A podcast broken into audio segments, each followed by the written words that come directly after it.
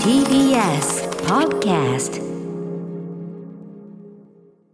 えー、エルスヤヒコかっこいいですね。ですね最初から掴まれたな。えーなんかすごい変わった曲展開っていうか、はい。ね椎名林檎さんの曲のメロとかコード進行の悪をぐっとさらに凝縮したようなっていうか、ええええええねいろんなちょっと意外な展開メロも含めていいですねストーリー性面というか。はい。はい。えーということで、あのーまあ、いわゆる跡地という場所なんですけども、はい。あのまあ、今週ねもうあのご長寿で忙しい山本さんが引き続きもう何何らの接種もしていないということで何かないのかお前は何かないのかお前はという中で大丈夫です。もう私もう任せてくださいギャラクシーギャラクシー賞パーソナリティ常にも常にももう仕込みはもう万全。ね。えー最近見たもので言いますとね、ええ。あのネットフリックスのドキュメンタリーで10月28日からかな、はい。公開になってるんでまだあのほやほやですけども、えー逃亡者カルロス・ゴーン数奇な人生というね。はい。あのルノーからねあの日産にやってきて経営立て直して、ええ。えーまあ大活躍しましたけど結局はね、えーまあその逮捕となった後のまさかの国外逃亡というね、ええ。まあまあ数奇なというかさ、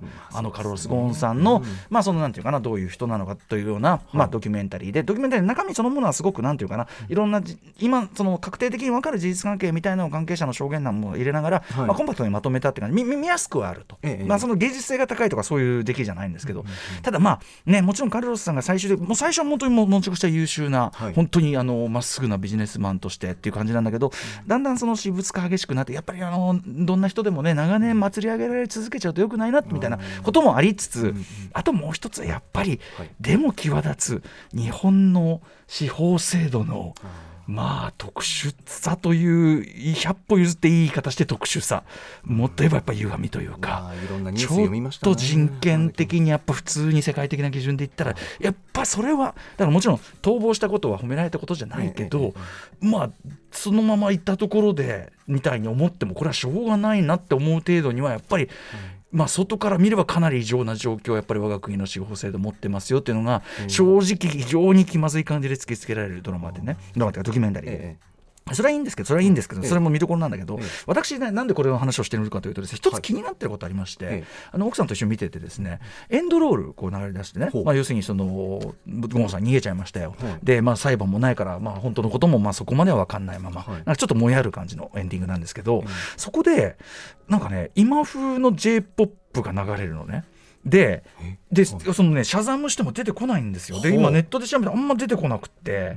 でそれがとにかくね歌詞がまあ j p o p として、その j p o p としてはすごい温当な歌詞なんだけど、その今までの話の流れからすると、なんかそのなんとか自由になって飛び出すんだみたいななんかとにかくね完全な皮肉にしか問えないっていうか j p o p として普通に響くのにそのポジいっぱい言われる j p o p 的ポジティブな歌詞がなんかゴーンさんのそのなんか脱出劇みたいなものをめちゃくちゃ皮肉に織り込んでるように響いちゃう置き方なのよ。何これみたいな。でクレジットも入ってないしえ？クレジットもでエンドロールに出てこないしでシャザムしても出てこないしで今ネットで僕がうまく調べ方が良くないのか分かんないけど分かんなくて。なのでこれ知ってる人いたら 教えてっていう。これ用に作ったんだとしたら相当な悪意だと思うんだけど。なるほうん、めちゃくちゃあのエエンドロールで流れる j p o p が不思議な響き方してたなっていう。ひょっとしたらどなたかの曲かもしれませんけど普通にね。ええ。でも何にせよあのこのドキュメンタリーの最後に置くとしたらこれはやっぱちょっと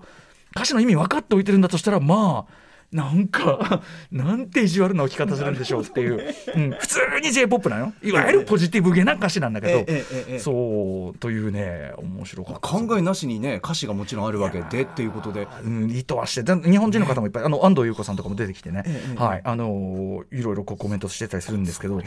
ん全然日本もいっぱい取材してる作品なんでもちろんそういうところ抜かりが適当にあるとは思えないんで。そうですよねどなたかご存知の方いたら教えてほしいなというねネットフリックスまた例によってねあの非常にこう資料がね不不親切で、えということもありますでもまああの非常にあのサクッと見れるいわゆるあのやっぱカルロス・ゴーンさんという人の業績なんかいろいろあの最後の方はうやむやになっちゃいましたけど、ええ。あのいいところも悪いところも含めてああなるほどっていうのが分かったりするんであとはその生い立ち、はい。やっぱりなんで彼がこうここまでそのビジネスマンとして異常なまでのなんかこうなんていうかなある意味強い人になってるかっていうような背景なんかも出てきたりして、はい。えー非常に興味深い内容でございました。でも一番興味深いのはエンドロールの曲でした。はいえーもう一回タイトル言いますね、ネットフリックスで見られるドキュメンタリーで、えー逃亡者カルロス・ゴーン、数奇な人生、えー10月26日か、26日から配信95分でサクッと見られますというお話でした。After Six Junction.